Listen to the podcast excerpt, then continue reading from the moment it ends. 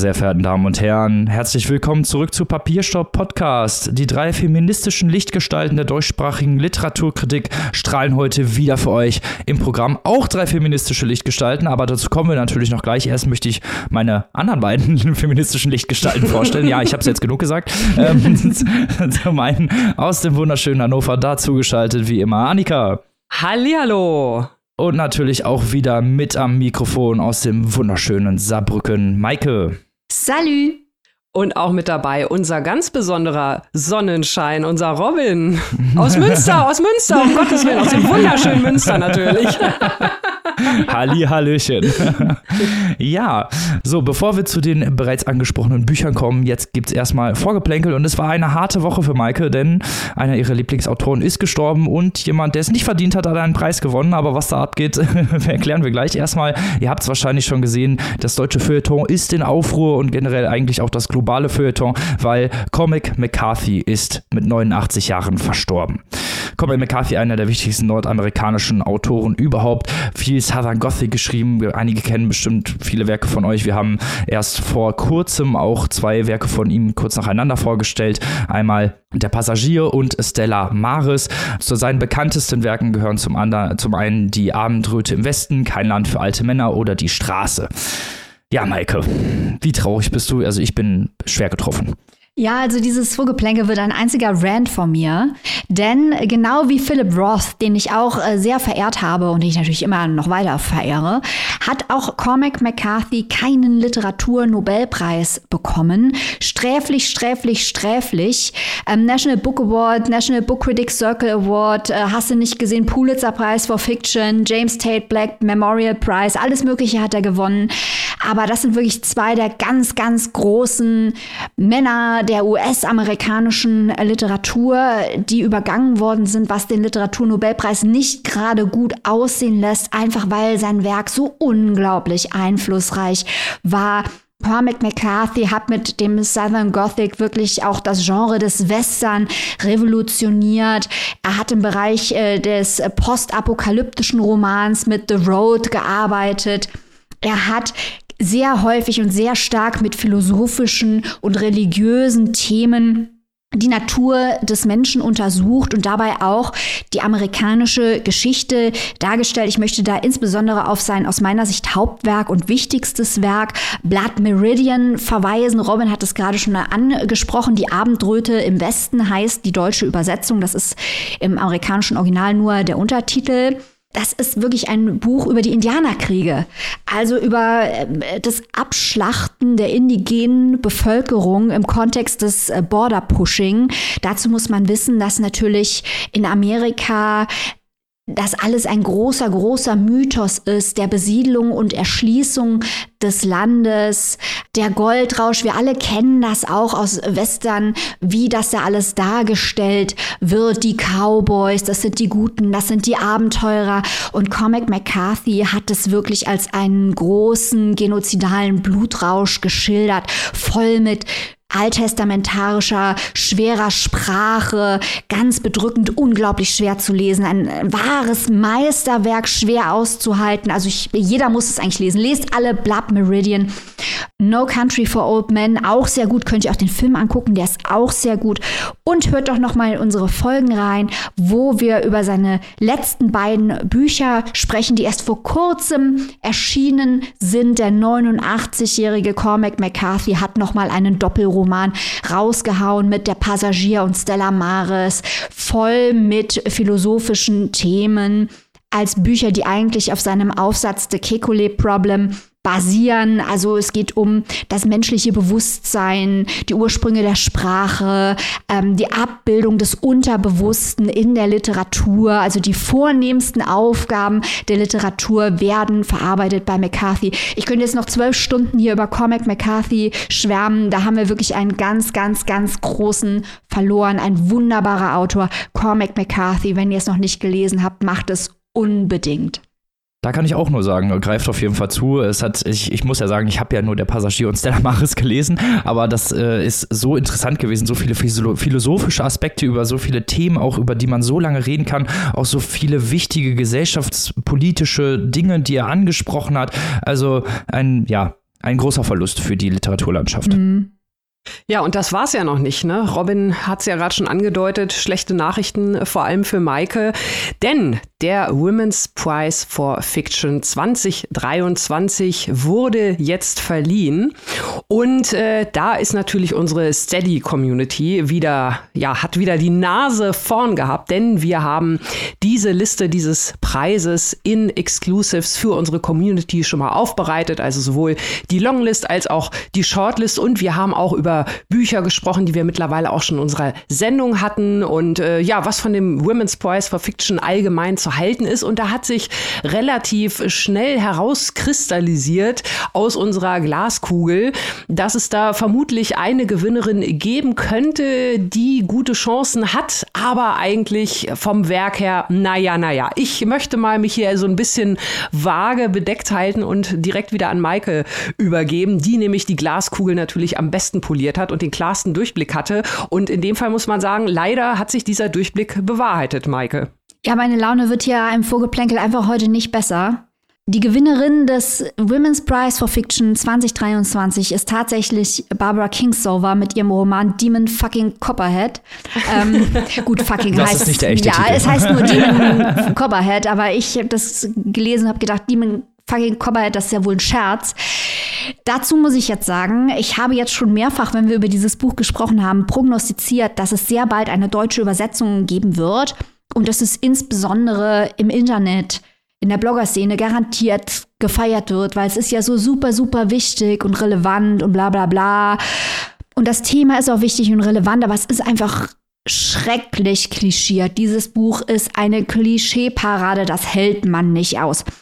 Fairerweise muss man sagen, die Grundidee dieses Romans ist sehr, sehr gut. Das ist nämlich ein Twist auf den Roman David Copperfield, spielt aber in Appalachia, wo ein kleiner Junge, Demon Copperhead, die Opioidkrise erlebt als Kind. Also die Mutter wird abhängig und später wird er dann selber abhängig. Und es ist alles, was ihr euch vorstellen könnt in einer Klischeeparade zu diesem Thema, wird hier einmal durchgespielt und vermischt mit Huckleberry Finn und To Kill a Mockingbird, also Verweise auf ganz klassische amerikanische Literatur. Man muss sagen, mir hat die Stimme von Demon, wie er geschrieben ist, wirklich sehr gut gefallen. Er ist eine fantastische Figur, die sich teilweise auch wie ein Trickster liest, also mit einem großen Augen Zwinkern, was mich aber wirklich gestört hat, dass dieses Buch natürlich zum einen seine Message vor sich herträgt, sehr, sehr mit dem Holzhammer operiert. Und was mich noch mehr gestört hat, ist, dass es diese ganzen Vorurteile gegen die Hinterwäldler und Rednecks in Appalachia nicht bekämpft, sondern eigentlich untermauert. Die Teenager-Mutter, die suchtkrank ist und stirbt, der gemeine Stiefvater, Missbrauch äh, in der Pflegefamilie, dann wird Demon abhängig, dann kommt irgendwann da der Football-Coach um die Ecke, Sozialkommentar auf dem Level Kapitalismus, böse, ländliche Gemeinschaften verdienen Respekt, äh, die Sackler-Familie ist Trash, ja, das haben wir alles schon gewusst, ne? Also das ist wirklich intellektuell jetzt nicht gerade ganz weit vorne. Hat mich sehr genervt, weil es hinter seinen Möglichkeiten zurückblieb. Aber ich weiß, dass sobald das Ding hier auf Deutsch erscheint, ganz viele Leute Hurra rufen werden. Und ich bin auch relativ sicher, dass wir es auf der Bookerliste sehen. Und ich freue mich einfach nicht drauf.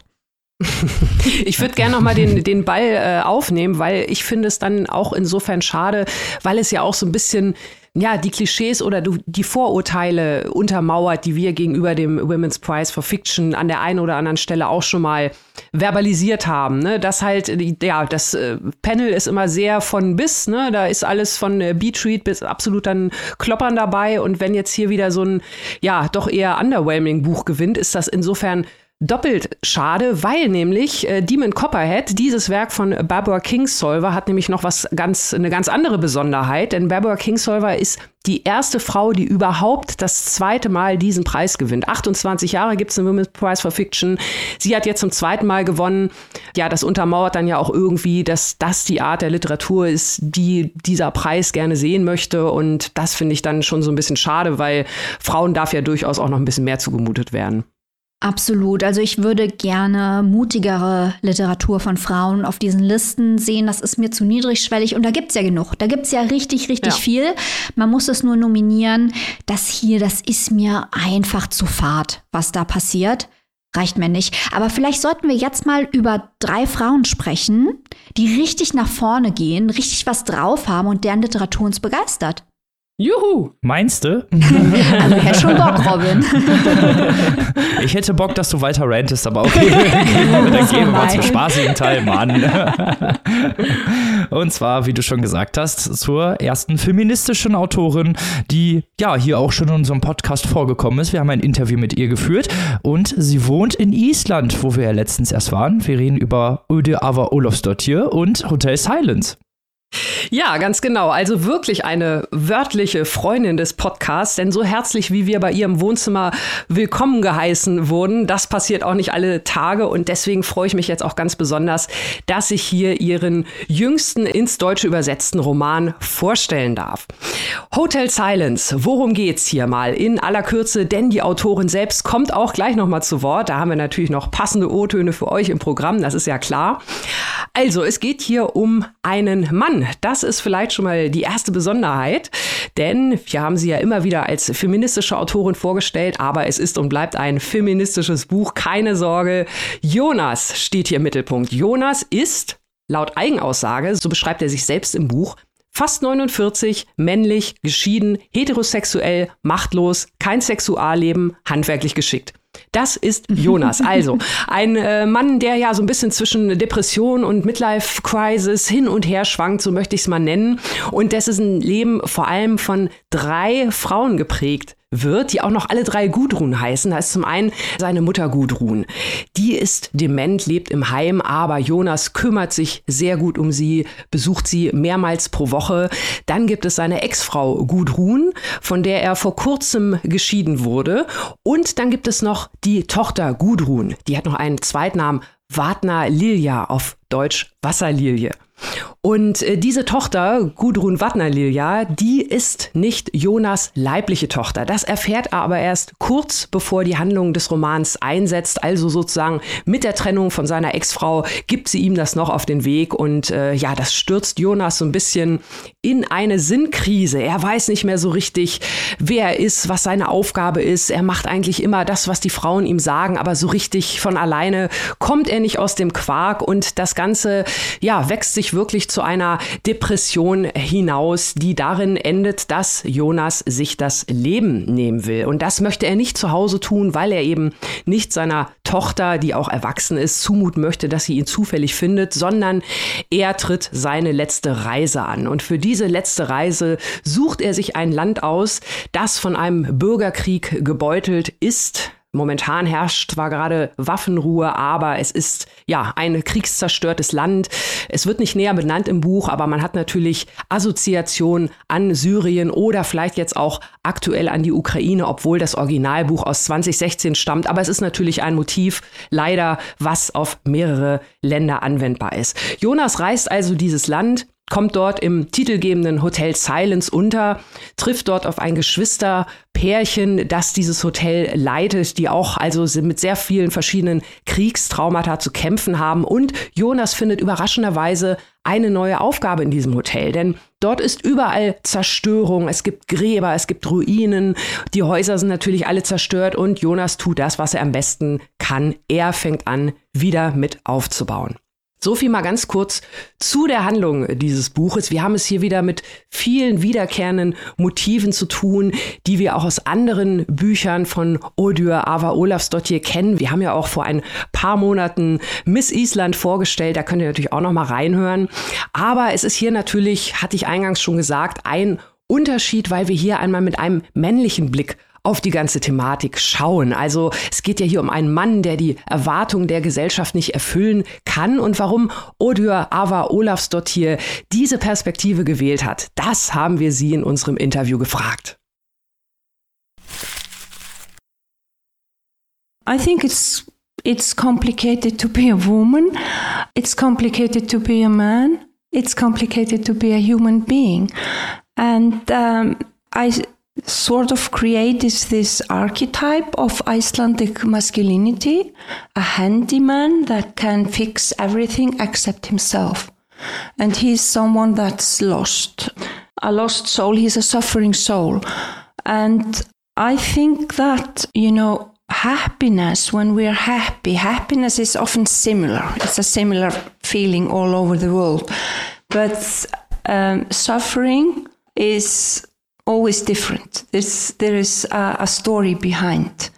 And you can't say to someone that's suffering or you know depressive maybe you shouldn't be because there are other people suffering more you can't really compare and i wanted to yeah i wanted to to to, to write actually a book about suffering but also about how man can regenerate, how can he, he, he can renew himself.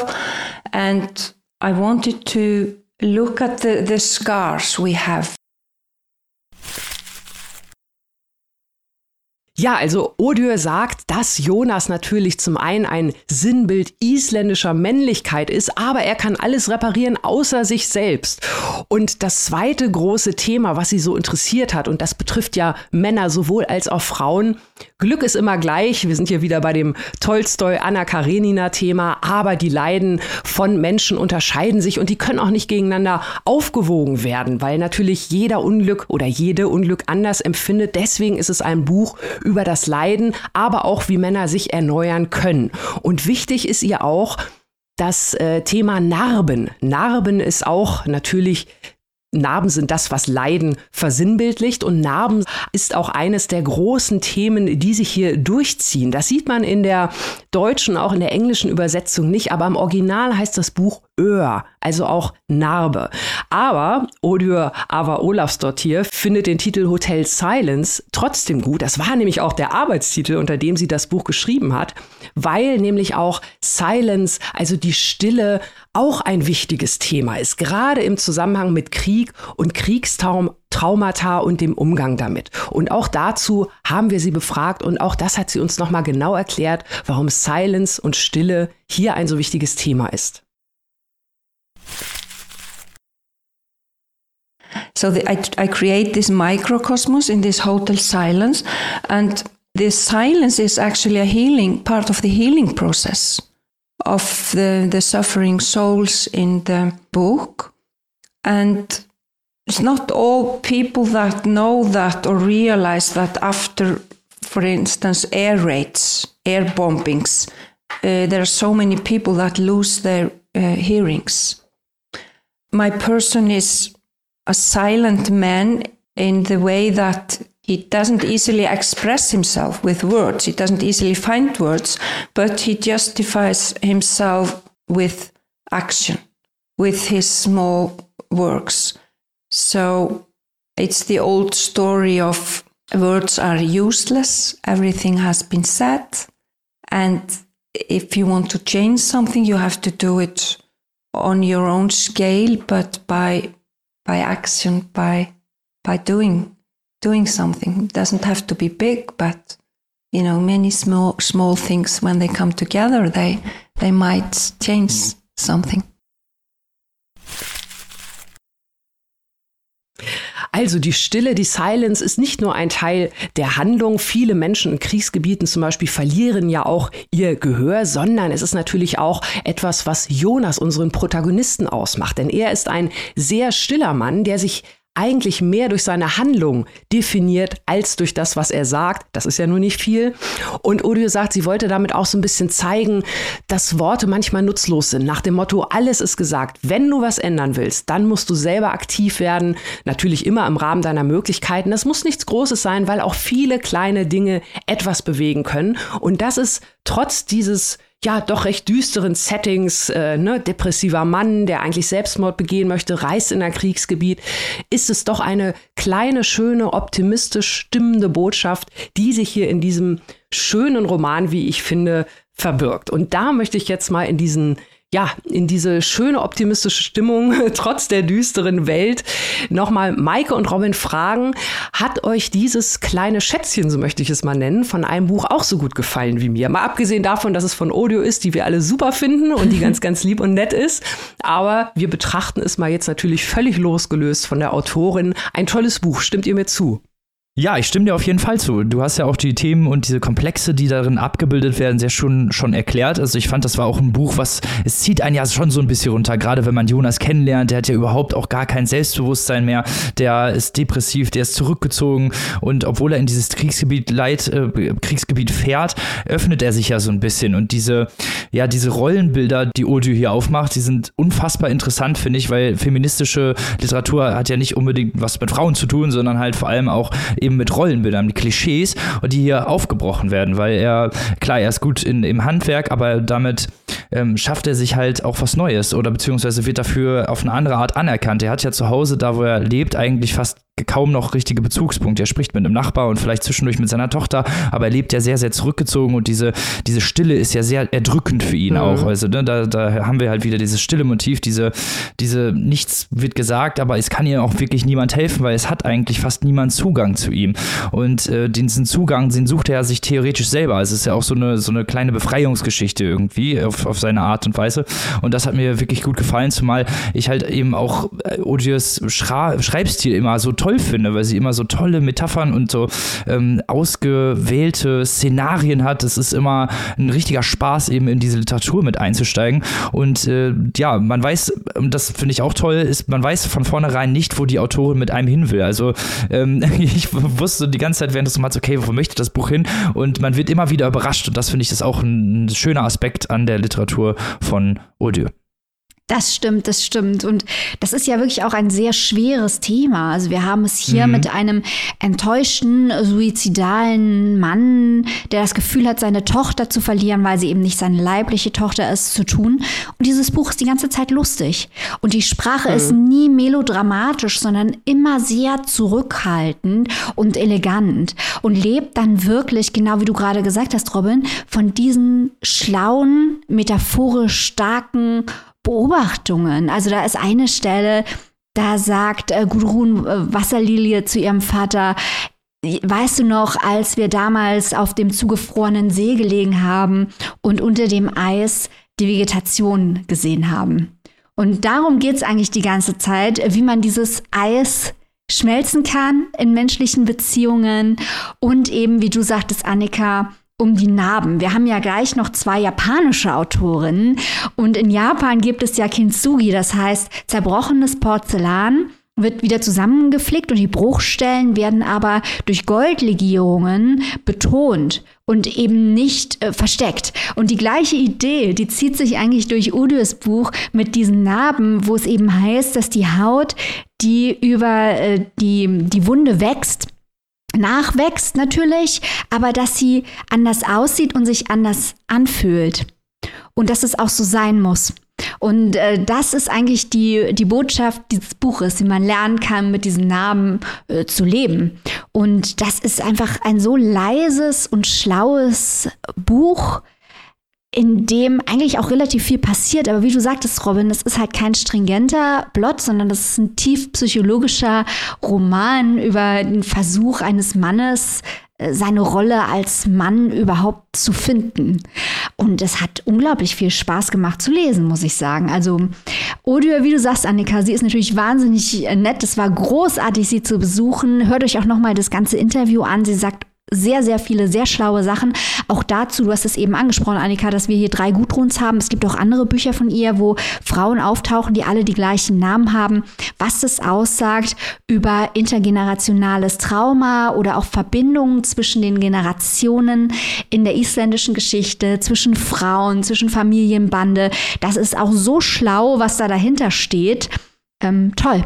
Ein großer Spaß. Ein Buch, das nicht viel Alarm macht, und dabei trotzdem ganz stark ist. Mhm.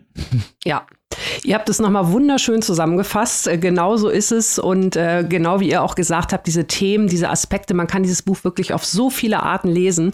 Auch dieser, äh, ja, dieser männliche Blick auf feministische Themen, den fand ich halt auch mhm. super. Also nicht nur anhand von Jonas, der ja wirklich ja, es ist ihm ja wirklich ein innerer Antrieb, anderen Frauen zu helfen, sondern auch dieser Nachbar, Robin, du hattest ihm kurz erwähnt, äh, ein Bär von einem Mann, der sich also wirklich auch die ganze Zeit nur Gedanken darüber macht, wie schlecht Frauen auf der Welt behandelt werden, was ihn auch gewissermaßen zerstört. Und das fand ich halt auch wirklich richtig, richtig super ich finde, das ist auch ein perfektes Buchclub-Buch, genau aus diesen Gründen, mhm. weil man das so viel auf so vielen Ebenen, so viele Themen und es wirkt nichts drüber, es wirkt nichts verschenkt. Also Top-Notch, greift zu Hotel Silence. Unbedingte Empfehlung von uns dreien. Auf jeden Fall. Annika, möchtest du unseren geneigten Zuhörer und Zuhörerinnen denn mal sagen, wo und für wie viel Euronen sie das tun können? Nichts lieber als das. Schweigt nicht, sondern macht Alarm für Hotel Silence von Odür, aber Olafsdottir. Erschienen im Inselverlag, übersetzt von Tina Flecken, ist erhältlich im Hardcover für 23 Euro und im keimfreien E-Book für 9 1999. Sehr, sehr schön. Maike hat es ja gerade gesagt, wir kommen zum zweiten Buch und wir reisen nach Japan zu einer feministischen Autorin. Und mehr sage ich gar nicht. Maike, erzähl doch mal, was du dabei hast. Ja, wir sprechen jetzt über Yuko Tsushima und ihren Roman Räume des Lichts. Yuko Tsushima, eine sehr, sehr wichtige japanische Autorin, die in Deutschland noch viel zu unbekannt ist. Aber das werden wir jetzt ändern. Dieses Buch hat eine gewisse Verbindung zu Odir, indem es auch sehr still und sehr subtil erzählt ist, mit einer großen narrativen Kontrolle. Auch dieses Buch nicht auf Lautstärke und Schockeffekt ausgelegt, sondern in den subtilen Zwischentönen liegt die Stärke. Worum geht es in Räumen des Lichts? Wir treffen hier eine junge Frau, die von ihrem Ehemann verlassen wird, alleinerziehende Mutter für ihre zweijährige Tochter wird und nun ganz viele unterschiedliche, widersprüchliche Anforderungen jonglieren muss. Sie muss einen Job haben, um für ihre Tochter zu sorgen in der Bibliothek. Da wird natürlich erwartet, dass sie abliefert, egal was in ihrem Privatleben an Belastungen so anfällt. Sie muss ihre neue Rolle als alleinstehende Frau finden. Sie muss sich gegen die Ideen der Gesellschaft verteidigen. Hier wird übrigens nicht nur der Teil gezeigt an Anforderungen, die sexistisch und ungerechtfertigt sind. Damit haben wir es natürlich auch zu tun, dass es ein Riesenstigma gegen alleinerziehende Mütter gibt, sondern auch äh, die gerechtfertigten Anforderungen, dass sie pünktlich kommt, will natürlich ihr Arbeitgeber und das Kind pünktlich bringt in die Tagesstätte und ihr Ex-Mann hat irgendwelche Anforderungen und die Nachbarn und auch irgendwelche Fremden. Und da wird dann auch unterschieden zwischen der Art der Anforderungen und was vielleicht gerechtfertigt ist und nicht. Ein weiterer Protagonist ist Tokio, die Stadt, die immer laut ist, die hektisch ist, die Druck ausübt auf sie. Und das ist eigentlich auch schon die ganze Geschichte. Das alles wird entgegengestellt der impulsiven, emotionalen Art eines kleinen Kindes und die Mutter, die eben versucht, Kontrolle über ihr Leben zu erlangen, was auch notwendig ist, um für ihr Kind zu sorgen. So, wann wurde dieses Buch erst veröffentlicht? Die Antwort könnte locker 2023 lauten, nach dem, was ich jetzt erzählt habe. Die wahre Antwort ist aber 1978. Yugo Tsushima ist schon 2016 verstorben. Jetzt erst erscheint dieses Buch hier für uns nochmal bei Arche als Räume des Lichts. Sehr lohnenswert. Ähm, das Ganze ist auf der Plot-Ebene natürlich dramatisch, bleibt aber wie gesagt in dieser meditativen, ruhigen Sprache aus der Perspektive der Frau und die Schlüsse, die man als Leser entzieht, die werden insinuiert durch Beschreibungen. Es wird uns also nicht gesagt, was wir hier zu denken oder wie wir das zu beurteilen haben, sondern uns wird zugetraut, dass wir selber denken können. Das gefällt uns natürlich gut. Wir lernen zum Beispiel über den Ex-Mann nicht, indem wir hören, der Typ äh, schwebt auf Wolke 7 und wird seiner Verantwortung nicht gerecht, sondern der sagt dann einfach Sätze wie, ja, ich kann die anderen nicht ähm, enttäuschen, indem ich meine Träume aufgebe, einen Film zu machen und eine äh, Theatertruppe zu dirigieren. Da wissen wir schon gleich Bescheid, mit wem wir es zu tun haben und können die Einordnung selber vornehmen. Also solche Dinge.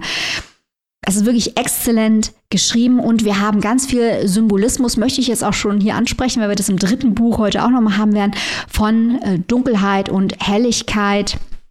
mit denen dieses Buch ja eben spielt, auf der metaphorischen Ebene, aber auch auf der deskriptiven Plot-Ebene.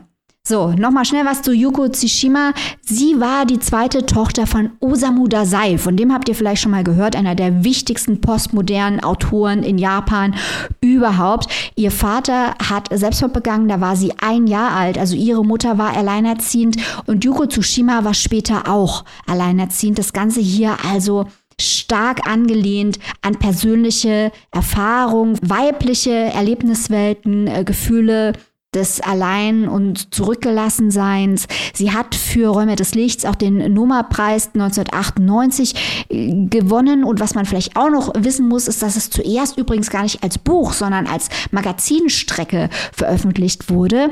Zwölf Stücke über ein Jahr, immer ein pro Monat verteilt und das ist eben auch die erzählte Zeit ein Jahr. Man kann diese einzelnen Kapitel, die zwölf Kapitel, also auch einzeln lesen, weil sie in sich selbst durch diese Magazinstruktur existieren können. Noch schnell was Literaturwissenschaftliches. Das ganze Ding gehört zum japanischen Genre der I-Novel, also der, der, des Ich-Romans.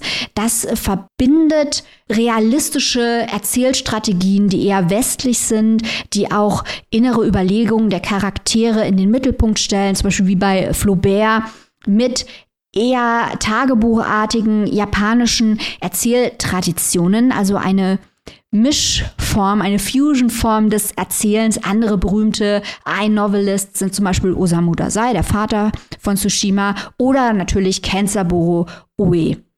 Also, es gibt noch jede Menge weitere Texte von Tsushima, die man so übersetzen könnte und lesen könnte. Das wäre auch schön. Das passiert aber nur, wenn wir alle fleißig diese Literatur konsumieren und darüber sprechen und die entsprechende Nachfrage schaffen. Und ich würde wahnsinnig gern mehr von dieser Autorin lesen. Du auch, Robin? Absolut, absolut. Es hat mich unfassbar berührt. Es hat auch einen persönlichen Kontext. Den, den werde ich gleich nochmal erklären, wieso mich dieses Buch auch nochmal auf sehr vielen verschiedenen Arten berührt hat. Aber erstmal vielleicht zum Literaturkritischen, bevor ich hier zu persönlichen Stories komme. Ähm, mir hat das Buch unfassbar gut gefallen. Man hat ja auch immer wieder ganz viele Träume. Also die Protagonistin träumt ja auch, sind immer mal wieder so Vorstellungen, die sie hat. Und sie träumt auch wirklich schlimme, schlimme Dinge, die, wo man auch eben diese Ängste wiedergespiegelt sieht, die sie in der realen Welt hat. Und es ist gar nicht, dass einem, ja, das als Leser Lesende so aufs Auge gedrückt wird, sondern man sieht eben durch die Träume, durch diese Metaphorik, vor was sie eigentlich auch Angst hat, die mhm. auch Angst vor ihrem Ehemann hat, der teilweise gewalttätig wird, die sich selber vielleicht auch gar nicht so sympathisch verhält. Also sie ist um, nicht unbedingt eine sympathische Figur, die bleibt sonntags lange liegen, die vernachlässigt zum Teil ein bisschen ihre Tochter, lässt sie gerne mal alleine, muss aber halt auch mit einem unfassbaren Druck umgehen und das merkt man auch immer wieder, dass sie sagt ja auch ganz häufig, dass sie eigentlich nur noch Erschöpfung fühlt. Und das konnte man, fand ich, richtig gut fühlen, auch durch die Seiten, wie groß groß diese Anforderungen an diese Frau sind, die sich auch ständig entschuldigen muss. Also ich habe, glaube ich, noch nie einen Roman gelesen, wo sich so häufig von jemandem entschuldigt werden musste, glaube ich, wie bei dieser Protagonistin, die einen sich häufig auch gar nichts gemacht hat, die für diese Sachen auch gar nichts kann, ganz oft, und dann irgendwann auch, ja, so ein bisschen sauer wird oder ausbricht oder man könnte sagen ausrastet, was aber eigentlich nicht gerechtfertigt ist, so ein Wort zu benutzen, die halt einfach unter einem immensen Druck leitet. Und diesen Druck, der ist äh, spürbar, finde ich. Mhm, auf jeden Fall. Ja, und das hat mir, mir sehr, sehr gut gefallen. Man muss auch sagen, diese Themen von Tod, alleinerziehende Mutter, ähm, abwesender Vater ist was, was Tsushimas Övre generell komplett durchzieht. Vor allen Dingen das mit dem Tod ist halt sehr tragisch, denn Tsushima hat äh, ihr achtjähriges Kind verloren äh, das ist in der Badewanne ertrunken und das zieht sich halt immer wieder durch die Romane, was halt auch unfassbar traurig ist, wenn man so diese autobiografischen Details nochmal hat, dann ähm, und dann diese Träume dazu liest, wo dann auch häufig ihr Kind stirbt oder sie davon träumt, dass ihr Kind stirbt. Also es ist wirklich unfassbar bedrückend an ganz, ganz vielen Stellen, aber sehr, sehr gut geschrieben und ja, also es drückt schon ein bisschen auf die Leserseele, aber ich finde, das ist was, was Kunst halt und Literatur ausmachen soll, dass sie eben einen mit reinzieht, dass sie einen, ja, vielleicht auch teilweise teilweise ein bisschen negativ beeinflusst. Und jetzt kommen wir zu dem persönlichen Teil, weil ich bin nämlich auch, also meine Mutter ist auch alleinerziehend. Ich habe, wir haben 13, 14 Jahre lang war meine Mutter alleinerziehend und ich finde es immer toll, wenn solche Bücher ähm, eben auch diese Lebensrealität zeigen, weil es war halt unfassbar stressig. Ich kann das gar nicht mal in Worte fassen, wie viel sich meine Mutter wahrscheinlich auch aufgeopfert hat für uns Kinder, weil man eigentlich als Mensch gar nicht mehr richtig existiert. Man übernimmt eine Rolle, die zwei Menschen haben sollten und die wurde dafür auch teilweise angefeindet, meine Mutter. Die wurde häufig äh, aus ja, an, die Außenseite gedrängt, sie wurde nicht beachtet oder es wurde halt immer drauf gezeigt, ja, guck mal, das ist die Alleinerziehende. Und solche Bücher finde ich dann immer toll, weil sie halt eben zeigen, wie groß dieser Druck eben auch ist und solchen Frauen auch eben eine Sichtbarkeit geben. Ja, also das ist wirklich, ich bin auch froh, dass du das jetzt nochmal aus deiner Sicht geschildert hast, mhm. äh, Robin. Ja. Ähm, das ist wirklich ein, ein sehr bewegendes Buch, weil, gut, dass du auch nochmal die Träume erwähnst, weil das auch immer so oszilliert. Man merkt mhm. halt, dass sie unter diesem Druck versucht auszuweichen. Und wie du sagst, es ist sehr schwer oder man will sie dafür nicht verurteilen. Teilweise macht sie halt wirklich Dinge, wo man sagt, das ist nicht okay. Äh, gleichzeitig denkt man sich auch, ja, sorry, aber was, was soll sie denn noch alles machen? Wie soll sie denn noch funktionieren? Sie ist doch auch nur ein mhm. Mensch, das interessiert aber keinen. Sie soll funktionieren an allen Fronten und weicht dann aus und geht in die Bar oder träumt nimmt sich weg. Ja, auf der einen Seite hat man diese unglaublich fein ziselierten, gut beobachteten, gut gemachten Alltagsbeobachtungen, sowohl im häuslichen Umfeld als auch in Tokio. Und dann aber diese inneren Welten, in die sie versucht, sich zurückzuziehen. Das hat auch mit dieser Lichtmetaphorik zu tun. Mhm. Und ich finde, die Balance ist so gut gemacht. Und auch hier wieder kein Stückchen Melodrama, kein Stückchen Selbstmitleid.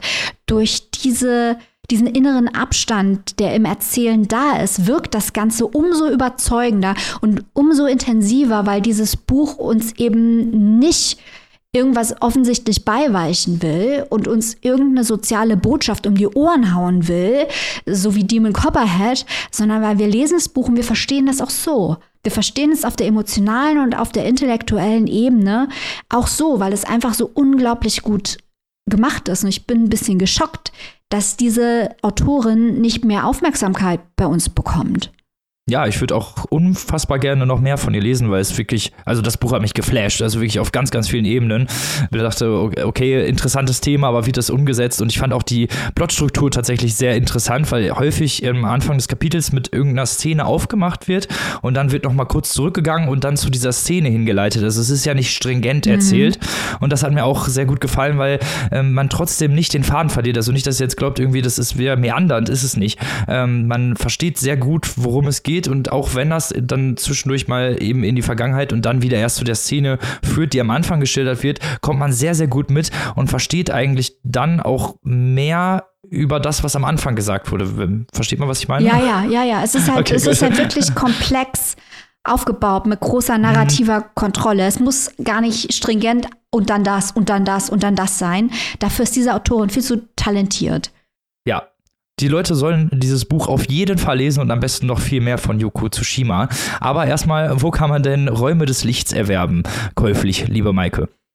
Räume des Lichts von Yuko Tsushima in einer Übersetzung der wunderbaren Nora Bierich ist erschienen bei Arche, kostet im Übrigen sehr, sehr schönen Hardcover 22 Euronen und in der keimfreien E-Book-Edition 17,99. Sehr schön. Damit sind wir schon beim letzten Buch dieser Folge angekommen. Wir bleiben in Japan und bei einer Autorin, auch eine feministische Autorin natürlich, die wir hier schon häufiger vorgestellt haben. Ich rede von Miko Kawakami ähm, und ihr neuestes auf Deutsch erschienenes Buch All die Liebenden der Nacht. Ein Buch, das sich vor allem mit Einsamkeitsgefühlen einer Korrekturleserin beschäftigt. Was da genau los ist, erzähle ich euch gleich. Erst einmal kurz zu Kawakami selbst. Die ist 1976 in Osaka geboren, ist eine japanische Schriftstellerin. Ihr erstes nicht auf Deutsch erhältliches Buch wurde zuerst auf ihrem eigenen Blog veröffentlicht. Für ihren zweiten Roman Brüste und Eier wurde sie 2007 mit dem renommierten Akutagawa-Preis ausgezeichnet und ihr Roman Heaven, den wir im Podcast mehrfach abgefeiert haben, stand 2022 auf der Shortlist des International Booker Prize. Und zwar zu Recht. Genau. Und, und Brüste und Eier hatten wir auch im Programm. Genau, ja. genau. so, dann kommen, wir doch mal, genau, dann kommen wir doch mal zum Plot von All die Liebenden der Nacht. Wir haben, wie ich schon gesagt habe, eine Korrekturleserin im Vordergrund. Es ist Fuyuko. Sie ist 34 Jahre alt, lebt in einem kleinen Apartment in Tokio und arbeitet, wie gesagt, als Korrekturleserin und sie ist sehr, sehr einsam. Sie hat nach dem Studium jahrelang in einem größeren Verlag gearbeitet, hat dort jedoch nie wirklich Anschluss gefunden und gegen Ende wurde sie sogar von Arbeitskolleginnen gemobbt. Sie hat sich vor kurzem, kurz bevor der Roman einsetzt, selbstständig gemacht als Korrekturleserin und äh, ist immer extrem fleißig. Also sie arbeitet teilweise bis zu 15 Stunden am Tag, um die Manuskripte fertig zu kriegen. Also äh, sehr, sehr fleißig insgesamt und auch sehr auf ihre Fa Arbeit fokussiert. Dazu, sich selbstständig zu machen, wurde sie inspiriert von einer gleichaltrigen Kollegin äh, mit dem Namen Hijiri, die ihr immer mal wieder auch Aufträge zusteckt und selber als Korrekturleserin arbeitet und die beiden äh, ja, sprechen sich immer mal wieder so ein bisschen ab. Fuko hat neben der Arbeit jedoch eigentlich gar keine Hobbys, Freunde oder aktiven Kontakte zu ihrer Familie. Also ohne Arbeit wäre sie eigentlich verloren. Auch liebestechnisch hat sie eigentlich wenig Interesse, was auch aus einem Trauma hervorrührt. Ihre Tage bestehen eigentlich nur aus Arbeit, einsamen Spaziergängen und seltenen Treffen mit Hijiri. Außerdem trinkt sie extrem häufig, um ihre Einsamkeit und ihrem zwecklosen Dasein zu entfliehen. Sie beschließt sich, am örtlichen Kulturzentrum einzuschreiben für einen der unzähligen Kurse, die dort angeboten werden. Und durch Zufall, einem eher unschönen Zufall, lernt sie dort Mitsusuka kennen, einen Lehrer, mit dem sie sich nach anfänglichen Schwierigkeiten häufig zum Kaffeetrinken trifft und in den sie sich auch sehr schnell verliebt. So viel erstmal zum Plot. Unterteilt diese Geschichte in 13 recht kurze Kapitel und es wird aus der Sicht von Fuyuko erzählt. Die Ausgeschlossenheit und Einsamkeit sind auf emotionalen emotionaler Ebene sehr, sehr gut geschildert und Lesende bekommen schnell eine Vorstellung von ihrem, ja, recht düsteren Leben und ihrem spaßberaubten Alltag, so könnte man sagen.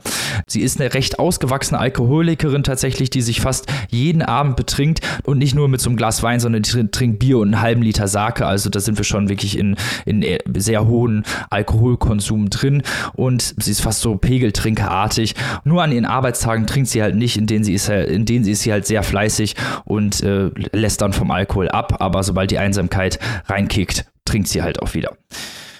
Was ich sehr interessant fand, äh, ist der Kontrast zu anderen Frauencharakteren, die hier auftauchen. Hijiri zum Beispiel, die eher extrovertiert daherkommt, die immer fancy Klamotten trägt, häufig wechselnde Partner hat und dafür jedoch auch von Kolleginnen und Außenstehenden kritisiert wird.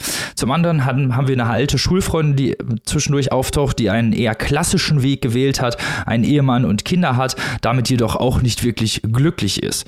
Das ist so ein bisschen auch der Signature-Move von Kawakami, sind so Frauen, die eben diesen Klischees, diesen klassischen Klischees nicht so wirklich zu unterwerfen sind, die eine andere Lebensrolle wählen, als man von außen so der konservative Lebensweg wäre. Interessant fand ich ja auch diesen feministischen Aspekt, weil Fuyuko halt auch einfach sehr introvertiert ist. Sie steht nicht wirklich für sich ein. Man hat das Gefühl häufig, sie hat eigentlich gar keine Meinung. Und immer weiter, je weiter das Buch voranschreitet, desto mehr steht sie auch für sich ein. Und das merkt man auch in den Dynamiken, die hier gezeigt werden. Das hat mir sehr, sehr gut gefallen. Zum anderen muss ich aber auch sagen, dass diese Liebesgeschichte zwischen dem Lehrer und Fuyuko mit relativ viel Fremdscham so ein bisschen aufgeladen ist. Das ist fast schon schwierig zu lesen, diese Passagen. Die beiden sind ja ziemlich schüchtern, die sprechen nicht viel miteinander. Ähm, äh, es entstehen recht unangenehme Schweigemomente. Momente. Irgendwann kriegen sie sich dann so ein bisschen ein und äh, reden auch über interessante Themen, weil gerade der Lehrer interessiert sich halt viel für Physik und für Licht und so. Und das ist auch eine wichtige Metapher, die immer wieder hier vorkommt. Aber generell fand ich den Roman leider ein bisschen langweilig, weil die Charaktere für mich ein bisschen fad gewirkt haben. Also ich habe relativ schnell verstanden, was die Protagonistin ausmacht. Und da kommen natürlich noch so ein paar Twists und Turns und so. Das hat mir gefallen, wie auch bereits geschildert, die Dynamik. Aber leider, finde ich, hat der Roman nicht so wirklich gezündet bei mir, weil die alle für mich so ein bisschen flach geblieben sind, die Charaktere. Und ich nie wirklich wusste, wo Kawakami eigentlich mit diesem Roman hin will. Es ist natürlich eine feministische Befreiung sozusagen von einer Frau, die in der Einsamkeit lebt und äh, mit sich so selber so ein bisschen zurechtkommen muss. Aber äh, viele Passagen fand ich, ja, sind so ein bisschen an mir vorbeigegangen, nenne ich es einfach mal. Ja, aber ich bin ja nicht der Einzige, der es gelesen hat. Annika Maike, was sagt ihr zu dem Roman All die Liebenden der Nacht? Also ich finde es äh, total spannend, weil ich fand die Liebesgeschichte zwischen Fuyuko und Mitsuzuka ähm, sehr schön. Mir hat das tatsächlich sehr, sehr gut gefallen. Ähm, Robin, du sagst Fremdscham. Ich fand das gerade dieses, dieses, ja, ich will jetzt nicht sagen, ist ja so ein bisschen hässliches Entlein, schöner Schwanmotiv. Also Fuyuko verändert sich ja auch sehr im Laufe der Geschichte. Teilweise sind da auch so ein paar Doppelgängermotive zu erkennen, würde ich mal so sagen, zu ihrer Kollegin oder mit der Hijiri, mit der sie zusammenarbeitet. Sie wird ihr dann ja immer so ein bisschen ähnlicher, auch was so die Klamottenwahl angeht äh, und mhm überhaupt stimmt. so ihr ganzes Auftreten. Das fand ich sehr, sehr spannend.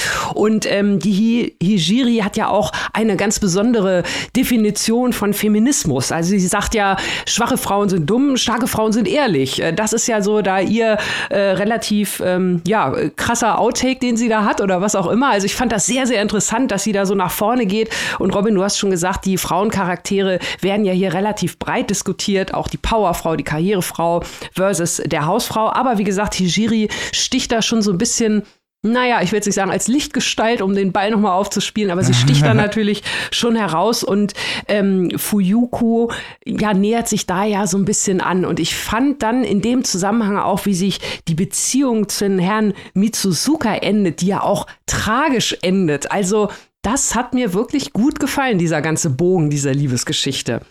Und da fand ich auch nichts an Fremdscham, sondern das ist halt manchmal so. Das ist dann halt äh, peinlich. Natürlich sind da gewisse Dinge vorgekommen.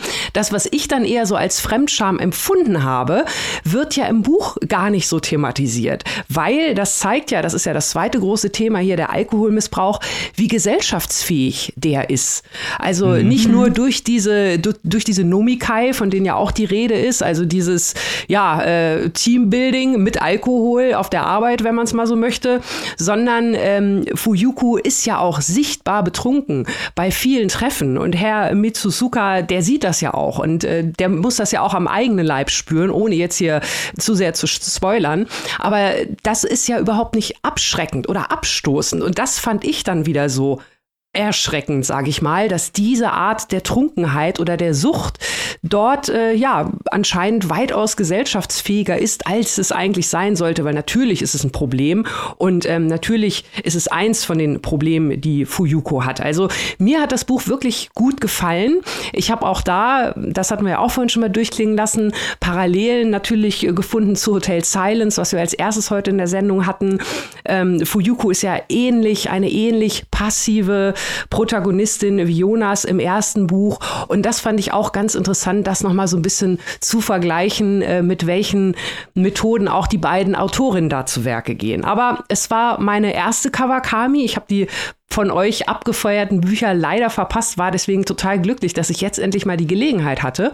Und ich fand es einen guten Start und äh, freue mich, mehr von ihr zu lesen. Also mir hat es wirklich gut gefallen, inklusive der Liebesgeschichte. Jetzt bin ich aber mal ganz gespannt, was Maike sagt. also mich hat ein Aspekt hier besonders interessiert. Und zwar habe ich mich natürlich gefragt, warum ist Fuyuko so? Also warum ist sie so einsam? Warum sitzt sie immer nur zu Hause rum? Und dann ist mir aufgefallen, je länger ich gelesen habe, dass sie eigentlich beherrscht wird von Angst. Also sie ist mhm. ja Korrekturleserin und ihr ganzer Tag, 15 Stunden am Tag, besteht darin, dass sie wie besessen nach Fehlern sucht und danach strebt, dass die Dokumente, die sie bearbeitet, absolut fehlerfrei sind. Und jeder, der auch nur mal eine Hausarbeit an der Uni geschrieben hat, weiß, dass es ein völlig sinnloses Unterfangen ist, weil selbst wenn man fertig ist, wird immer noch irgendeine Fußnote nicht stimmen und irgendwo wird immer noch ein Tippfehler sein.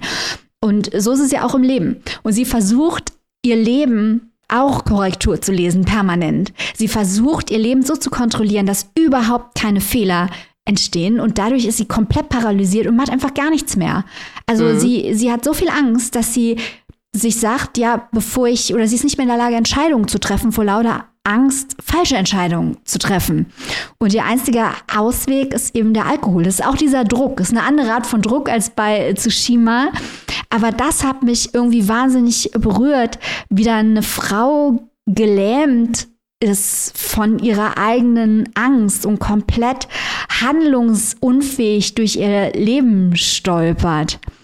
Und äh, ich fand es auch interessant, wie unterschiedliche Typen, habt ihr schon gesagt, von Frauen dargestellt werden, aber auch, wie die sich gegenseitig verurteilen. Also es ist ja. ja. auch ein Thema, das ganz häufig auch bei Brüste und Eier im Vordergrund steht, die fehlende Solidarität zwischen Frauen, dass die Frauen zwar wissen, was es bedeutet, all diesen verschiedenen Anforderungen ausgesetzt zu sein, aber statt sich solidarisch zu erklären, teilweise dazu tendieren, in einen Wettbewerb zu treten, wer hält am meisten sexistischen Scheiß aus, ohne sich zu beschweren. Pick me, not like the other girls, wir alle kennen das. Und das kommt auch hier vor.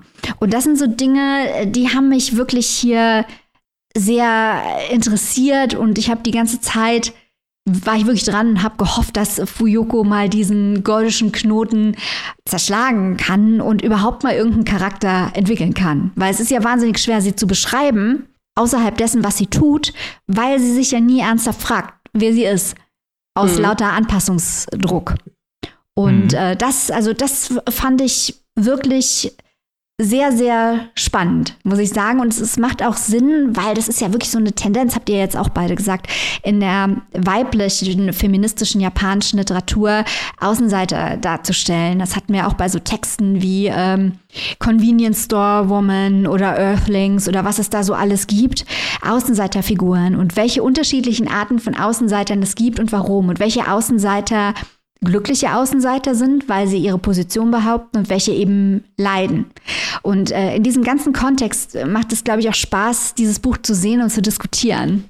Ja, absolut. Deswegen sind auch immer die Gespräche im Nachhinein immer so sehr bereichernd, weil diese Aspekte habe ich zwischenzeitlich gar nicht so unbedingt gesehen oder beziehungsweise jetzt, wo ihr es sagt, dann fällt einem natürlich doch diese Parallelen auf. Aber ehrlich gesagt ist das immer toll, weil diese Aspekte habe ich nicht gesehen und ich finde, ihr habt wirklich sehr, sehr tolle Punkte angesprochen, die durchaus natürlich äh, voll berechtigt sind, die ich da sträflicherweise vernachlässigt habe.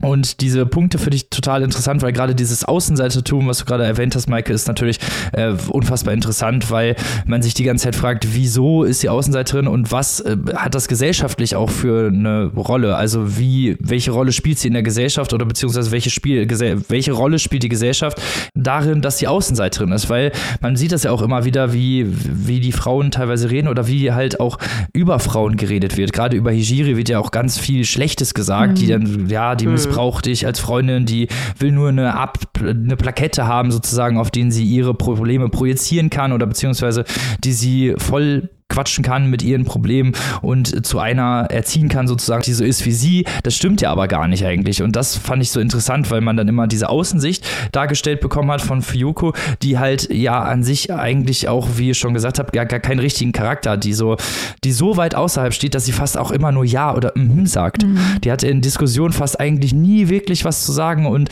man erfährt viel mehr eigentlich über die anderen Charaktere, gerade in diesen Diskussionen, als über Fuyuko selbst und später löst sich das so ein bisschen auf und das hat mir doch tatsächlich gut gefallen, diese, diese Auflösungsmetapher, dieses, äh, dass sie selber irgendwann eine Meinung entwickelt oder sich gegen etwas stellt und überhaupt mal den Mund aufmacht. Dieser gottische Knoten in der Ventusbike, ne, der sich dann ja irgendwann löst. Und das ist halt der Spaß, finde ich, auch an diesem Buch. Und ähm, ich, vielleicht habe ich es ein bisschen zu schlecht klingen lassen. Ich war halt nur äh, an einigen Stellen, hat mich das ein bisschen verwirrt. Ich finde aber, es hat durchaus natürlich interessante Aspekte, so ist es nicht gemeint. Und bei der Liebesgeschichte hast du natürlich recht, Annika, das ist manchmal im Real Life tatsächlich so, aber wenn die sich da, würde die sich da in keine Ahnung wie vielen Treffen gegenüber sitzen und eigentlich nur übers Wetter reden und oh, wie war die Arbeit und so, da habe ich, habe ich zwischendurch schon so, ah, Fremdscham, cringe gesessen. ja, aber, aber das, das passte ja spaßig. irgendwie. Das passte irgendwie so ja, zu stimmt, den beiden. Klar. Und ich glaube auch gerade gerade das, was, was Maike vorhin nochmal gesagt hat, ich glaube, das war bei mir vielleicht auch so der Antrieb. Äh, ich denke natürlich auch über das nach, was wir hier zu dritt erarbeiten. Das ist wirklich total spannend. Vielleicht war das bei mir auch so ein bisschen der Antrieb, dass ich halt gehofft habe, dass sie auf diesem Weg Glück findet. Und das hätte halt gut zusammengepasst, weil das, das war so ein bisschen auch so, vielleicht diese zwei einsamen Seelen, die sich dann so langsam annähern und so. Ja, ich verstehe das total, was ihr sagt. Ich finde es auch spannend, äh, Robin. Ich glaube auch nicht, dass du es äh, falsch gelesen hast. Ich glaube, du hast es anders gelesen. Das macht es total interessant, ja. weil man mhm. sich ja eben fragt, wer ist Fuyuko und warum. Das ist ja eigentlich, das ist, glaube ich, der Hauptpunkt von diesem Buch, völlig unabhängig von der Handlung. Und mich hat es, was ihr jetzt als, als äh, cringe oder als hoffnungsvoll beschreibt, mich hat das so existenziell traurig gemacht. Habe diese mhm. Szenen in diesen Restaurants gelesen oder wie sie nachts da sitzt und diese Texte liest. Und das hat mich so unfassbar traurig gemacht, weil dieses Thema der Einsamkeitsepidemie ist ja auch mittlerweile leider ein klassisches Thema der japanischen Literatur, hier so stark verarbeitet ist. Das hat mich richtig fertig gemacht, wie diese Frau nicht aus ihrer Haut herauskommt und auch ihr, ihr Gegenüber auch nicht aus seiner Haut herauskommt. Und ach, ich fand das wahnsinnig emotional belastend, dieses Buch.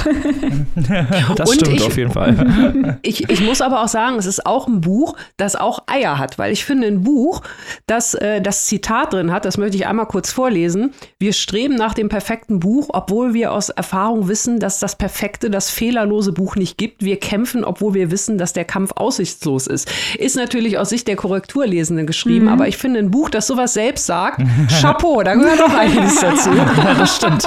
Das ist mal eine interessante Metaebene.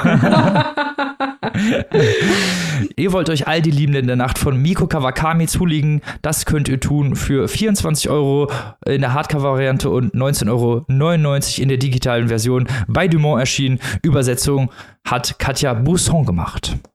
So Leute, wir sind am traurigsten Teil der Sendung wieder angekommen. Wer hat an der Uhr gedreht? Papierstopp Podcast ist vorbei. Ah, oh. gibt's ja nicht. Naja, immer wenn man Spaß hat. genau, immer wenn es am schönsten ist, müssen wir leider aufhören. Aber Nächste Woche geht schon weiter und zwar inklusive der großen Vorschau auf die Klagenfurt Extravaganza 2023. Wie toll wird das denn bitte? Präsentiert von unserer Steady Community, denn wir könnten natürlich nicht von exotischen Orten wie Reykjavik oder Klagenfurt berichten, wenn unsere ProduzentInnen der Steady Community uns nicht helfen würden bei der Produktion dieser Folgen. Deswegen äh, Grüße gehen raus, ihr seid die Besten und äh, falls ihr Menschen zuhören, die nicht in unserer Steady-Community sind, und wir wissen, das sind viele, schämt euch, kommt sofort in unsere Steady-Community, da könnt ihr was erleben. Es lohnt sich. Genau. Auf jeden Fall. Und die Wege zu unserer Steady Community, die müssen wir euch natürlich auch noch mal kurz präsentieren, wie ihr da überhaupt hinkommt. Äh, Maike, wie, wie kommt man denn in die Steady Community? Oh, Robin, das hast du mich ja noch nie gefragt. Pass mal auf. Das nee. geht so. Entweder ihr geht auf unsere Website www.papierstaupodcast.de und klickt auf den Steady-Link oder ihr geht auf unsere Instagram-Seite in die Bio und klickt auf den Steady-Link oder ihr geht auf Google, da gebt ihr einen Papierstau und außerdem S-T-E-A-D-Y. Woohoo! Und auch dann kommt ihr auf unsere Steady-Seite, da könnt ihr Mitglied werden, ihr könnt euch ein Mitgliedschaftslevel aussuchen.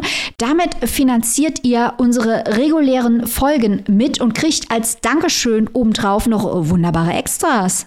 Genau so sieht's aus. Also, falls ihr noch nicht Mitglied seid, schnell in die Steady Community. Wir freuen uns auf euch. Genau. Ja. Und mit diesen tollen Informationen verabschieden wir uns in den Äther. Wir sind natürlich nächste Woche wieder am Start. Bis dahin, liebe Leute, gehabt euch wie immer wohl, lest was Tolles und bleibt gesund. Bis nächste Woche. Tschüss. Tschüss.